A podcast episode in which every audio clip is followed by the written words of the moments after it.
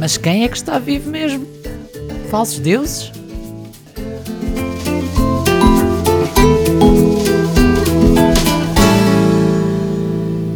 Olá a todos, espero que esteja tudo bem com vocês.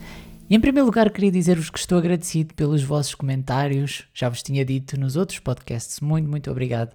O café já atravessou fronteiras e as vossas partilhas com os vossos amigos e familiares ajudam sempre o podcast a crescer, por isso, muito obrigado.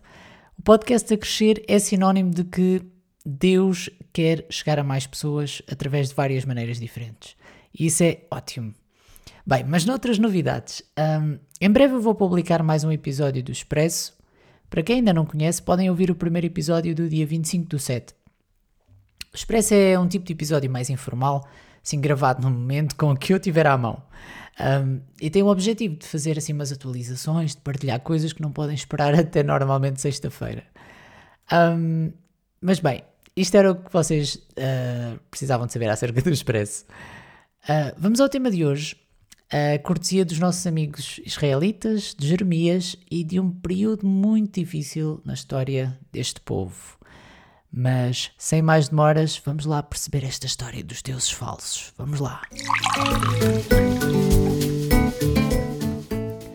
Pegando um pouco na introdução do episódio anterior, Salomão já tinha refletido e dito: Não há nada de novo debaixo do sol, em Eclesiastes 1.9.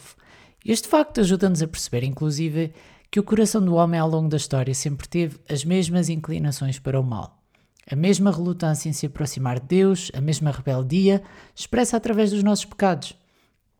E em Romanos 3,23 diz que todos pecaram e destituídos estão da glória de Deus. É uma condição universal. E com esta verdade bem presente, eu cheguei aos capítulos 42, 43 e 44 do livro de Jeremias no meu devocional. E o meu coração ficou pesado e triste, porque hum, eu reconheço este padrão porque estas atitudes são demasiado familiares para ler como um simples relato histórico. Elas antes servem como um diagnóstico ao nosso próprio coração, ao estado da nossa alma. Jeremias foi designado profeta, porta-voz de Deus, muito cedo. Era muito novinho quando Deus o escolheu para falar ao seu povo por seu intermédio. E todo o percurso da vida de Jeremias foi marcado por duas coisas: a tragédia de ver o seu povo a ser castigado pelos seus pecados, em sofrimento, e a promessa de que Deus estaria sempre com ele, Jeremias, para o fortalecer, uma vez que o tinha encarregado de uma missão muito difícil, que era exatamente entregar a mensagem a um povo rebelde. Capítulo 42 do livro de Jeremias mostra-nos um bocadinho do que estava a acontecer. Aliás, é aqueles que eu disse, 42, 43, 44, que é onde me vou focar. No entanto, é importante termos contexto. O povo estava a ser conquistado e deportado para a Babilónia, pois eram culpados de grande pecado. Eles trocaram a glória de Deus pela adoração de imagens e outros deuses. Praticavam adivinhação, eram mentirosos, traíam os seus cônjuges e faziam tudo à sua própria maneira. Mas contavam, atenção que isto é importante, que tendo o templo de Deus na sua terra e que sendo o povo escolhido de Deus, que tudo lhes iria correr bem na mesma. ao longo da sua vida, Deus, uh, através de Jeremias, aliás, ao, ao longo deste período, Deus, através de Jeremias, avisou-os constantemente para se arrependerem se voltarem para ele.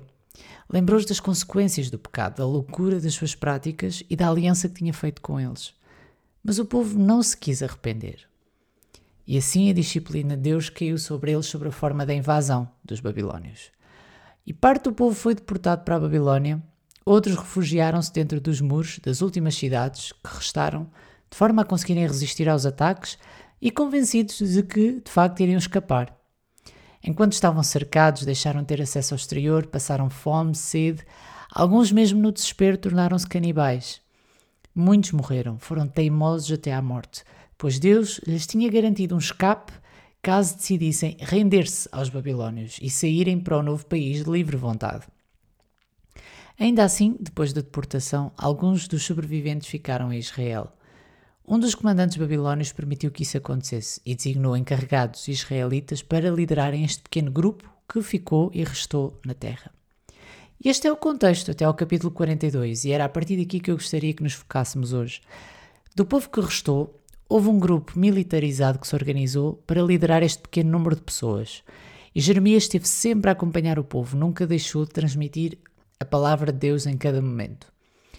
E os líderes deste grupo de sobreviventes foram ter com Jeremias e pediram o seguinte: em Jeremias 42, 2 e 3 diz: Por favor, ouça a nossa petição e ora ao Senhor, ao seu Deus, reparem, ao Senhor, ao seu Deus, por nós e em favor de todo este remanescente, ou seja, todos nós que restamos. Pois, como você vê, embora fôssemos muitos, agora só restam poucos de nós. Ora, rogando ao Senhor, ao seu Deus, que nos diga para onde devemos ir e o que devemos fazer. Reparem logo aqui, ore ao seu Deus. Este era suposto ser o Deus da nação de Israel, o Deus daquele povo. E a intimidade estava de tal maneira cortada que Jeremias funcionava quase como o único intermediário entre Deus e o povo. Eles não consideravam Deus o seu Deus, não era aquele que os tinha acompanhado. É interessante logo verificarmos isto neste versículo. E Jeremias aceitou este pedido de orar e pedir a Deus que nos diga que, que dissesse àquele povo, àquele restante, para onde ir e o que eles deviam fazer. Claramente que parecia estar tudo no bom caminho. Pensaram se calhar, ah, um remanescente fiel que se humilhou e que percebeu que estava errado. Se calhar foi o pensamento de Jeremias, não sabemos. E o povo ainda referiu, depois disto, nos versículos 5 e 6, que o Senhor seja uma testemunha verdadeira e fiel contra nós, caso não façamos tudo o que o Senhor, o seu Deus, nos ordenar por você quer seja favorável ou não, obedeceremos ao Senhor, o nosso Deus, a quem o enviamos, para que tudo vá bem conosco, pois obedeceremos ao Senhor, o nosso Deus. Hum. Interessante esta mudança. Bem, e este pedido de Jeremias foi aceito. E a resposta chegou dez dias depois. Jeremias convocou todos os membros desse grupo de sobreviventes, transmitiu-lhes a seguinte mensagem da parte de Deus. E aqui é um bocadinho mais tenso, mas eu vou ler porque é importante também. Não tenham medo, rei da Babilônia, a quem vocês agora temem. Não tenham medo dele, declara o Senhor, pois eu estou com vocês e os salvarei e os livrarei das mãos dele. Eu terei compaixão de vocês e ele também, e lhes permitirá retornar à vossa terra. Contudo, se vocês disserem, não permaneceremos nesta terra, e assim desobedecerem ao Senhor, ao seu Deus, e se disserem, não, nós iremos para o Egito, ou não veremos a guerra, nem ouviremos o som da trombeta, nem passaremos fome. Ouçam a palavra do Senhor, ó remanescente de Judá. Assim diz o Senhor dos Exércitos, Deus de Israel: se vocês estão decididos a ir para o Egito e lá forem residir, a guerra que vocês temem os alcançará, a fome que receiam os seguirá até ao Egito e lá vocês morrerão. E todos os que estão decididos a partir e residir no Egito morrerão pela guerra, pela fome e pela peste.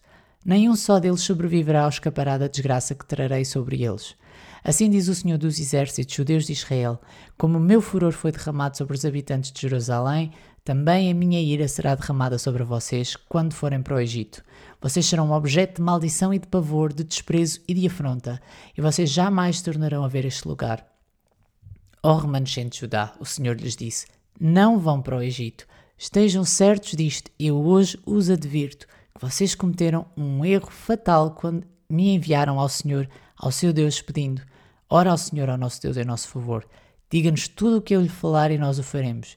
Eu lhes disse hoje mesmo o que o Senhor, o seu Deus, me mandou dizer a vocês, mas vocês não lhe estão a obedecer.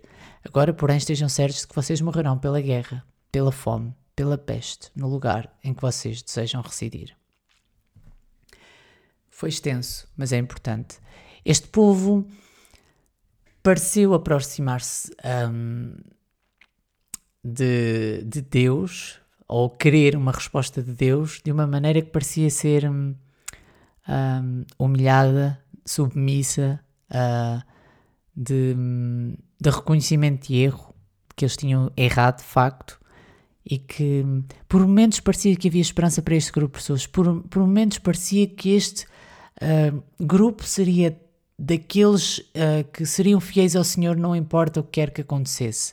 Os outros das suas terras, os seus compatriotas, os seus vizinhos das suas cidades, tinham sido portados para a Babilónia e estes, no desespero, não tinham mais nada a que se agarrar senão a Deus, certo? Faz sentido. No entanto, a advertência é esta porque Deus sabia o que ia no coração deles. Havia uma parte muito grande do seu coração que desejava ir para o Egito. Certamente pensavam que lá encontrariam a uh, segurança, alimentos, a prosperidade, uma vez que o rei ainda não tinha invadido o Egito, o rei da Babilónia. E o escape deles, no seu coração estava decidido. Eles iam para o Egito. Eles foram consultar Jeremias e foram consultar a Deus porque queriam validar aquilo que eles estavam a sentir. Isto é uma lição muito importante para nós. Quando nós vamos de forma hum, errada e de forma hum, a tentarmos quase enganar Deus, a Ele, dizendo-lhe: Deus, eu quero ouvir o que tu tens a dizer sobre isto, mas eu quero ouvir exatamente aquilo que eu quero ouvir.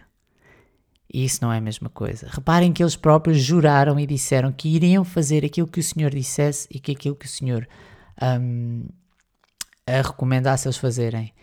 E Deus diz: fiquem aqui, não vão para lá. Se vocês ficarem nesta terra, se vocês criarem aqui raízes, eu protejo-vos, eu os salvo, eu faço com que vocês sejam prósperos.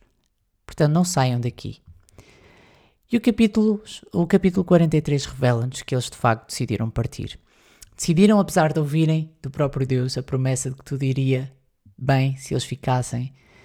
E hum, eles decidiram confiar nos homens em vez de confiar em Deus. E no mesmo livro, em Jeremias 17,5, Deus diz: Maldito é o homem que confia nos homens, que faz da humanidade mortal a sua força, mas cujo coração se afasta do Senhor. O capítulo 43 prossegue com a descrição desta desobediência, das graves consequências deste comportamento para este punhado de pessoas que resolveu antes confiar num país, numa nação, num governo e não no seu Deus para resolver os seus problemas.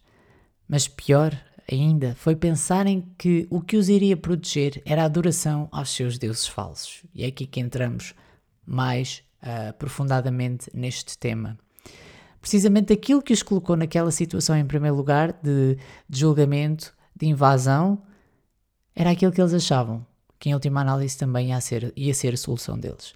E no capítulo 44, após Jeremias voltar a falar em nome de Deus para o povo, vemos um povo viciado em idolatria, cego pela adoração a falsos deuses. E vamos ler no capítulo 44 ainda alguns versículos também, do versículo 15 ao versículo 23.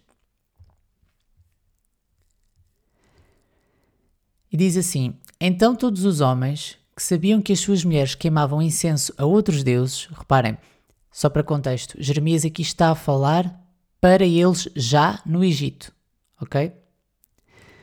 Um, então todos os homens que sabiam que as suas mulheres queimavam incenso a outros deuses e todas as mulheres que estavam presentes em grande número e todo o povo que morava, que morava no Egito, na região de Patros, disseram a Jeremias: nós não daremos atenção à mensagem que nos apresentas em nome do Senhor.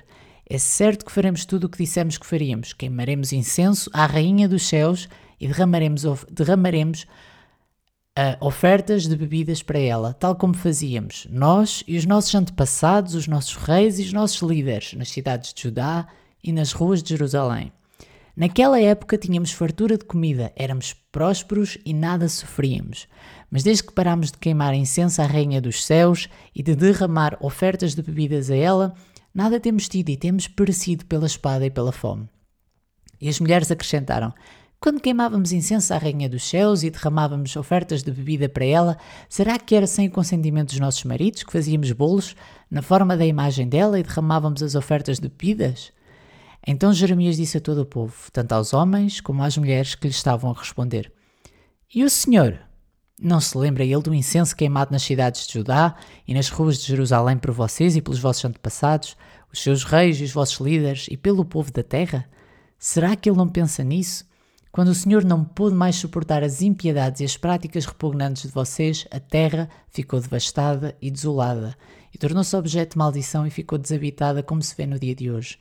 Foi porque vocês queimaram incenso e pecaram contra o Senhor e não obedeceram à sua palavra, nem seguiram a sua lei, os seus decretos e os seus testemunhos, que esta desgraça caiu sobre vocês, como se vê no dia de hoje. E depois continua Jeremias a falar a este povo um, num tom um, quase jocoso, um, porque uh, isto é trágico. É trágico perceber que hum, esta repreensão da parte de Deus não estava a ser levada a sério. As pessoas ainda se rebelaram mais, ainda disseram: não, não, nós vamos exatamente fazer aquilo que nós fizemos e que nos colocou nesta situação em que nós estamos agora.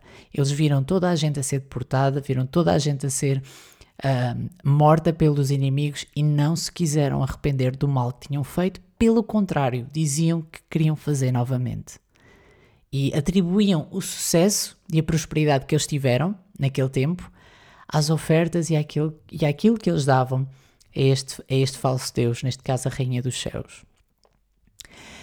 E hum, eu queria que nós também refletíssemos sobre isso. Um, o facto de tudo ir bem não significa que está tudo bem. O facto de tudo correr bem na nossa vida não significa automaticamente que o nosso coração está bem. Isto é importante e é especialmente relevante para quem coloca a sua esperança e que mede o sucesso da sua vida por coisas como, por exemplo, dinheiro ou influência. Pelo facto de terem muito dinheiro não significa que está tudo bem. Pelo facto de terem muita influência não significa que está tudo bem. E voltando ao tema, mais concretamente. E se nós nos conseguimos rever por momentos na desobediência e na teimosia dos israelitas, que eu acho que todos conseguimos, nós podemos, no nosso orgulho, por vezes, ser tentados a dizer: Ah, tá, eu sou cristão, pelo menos eu não tenho outros deuses além de Deus, não é? Eu sirvo a Jesus, eu sei quem Ele é, pelo menos isso. E não nos apercebemos que assim o estrago e o dano ainda são maiores, porque mostramos que estamos cegos e que não vemos os nossos falsos deuses. E quantas vezes é que nós não vamos ao altar da educação, ao altar da ciência, ao altar da cultura, à espera de resolver os nossos problemas, ou mesmo adorar e prestar culto, um, ao altar da política, por exemplo? Quantas celebridades merecem mais a, a nossa atenção, os nossos pensamentos e os nossos olhos e os nossos ouvidos do que Deus? Qual é a nossa entre aspas, imagem de pedra à qual nós vamos ter. Serão pessoas que colocamos num patamar ou num pedestal tão elevado que Deus parece quase uma miniatura em comparação. O que é que nos ajuda a preencher os vazios do nosso coração? Aquilo sem o qual nós não podemos passar e que precisamos para funcionar. Drogas, álcool, pornografia, séries, filmes. É assim que provamos que não somos melhor do que estes que já passaram antes de nós. Somos feitos do mesmo barro e temos a mesma doença, o pecado. E ele precisa da mesma cura para o coração. Todos precisamos da mesma cura para o coração, que é Jesus Cristo. Sabem, os falsos deuses estão vivos e fazem promessas. Simplesmente não as podem cumprir, porque só Deus é fiel e cumpre tudo o que diz. Eles não são só figuras estáticas e sem vida adoradas pelas pessoas mais devotas em catedrais ou igrejas ou santuários ou o que seja. Eles são experiências que requerem que nós demos mais de nós para nos tirarem ainda mais de nós mesmos.